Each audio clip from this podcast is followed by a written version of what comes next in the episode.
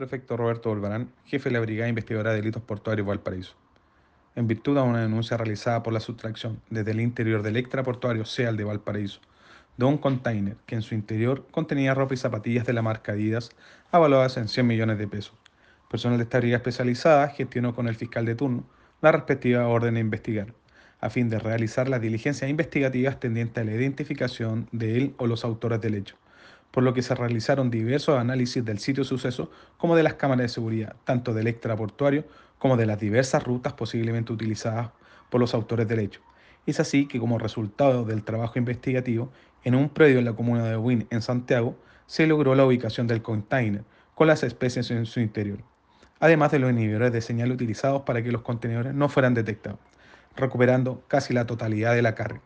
realizando además la detención por el delito de receptación de un hombre de 63 años de edad, chileno sin antecedentes policiales, quien quedó apercibido al artículo 26 del Código Procesal Penal.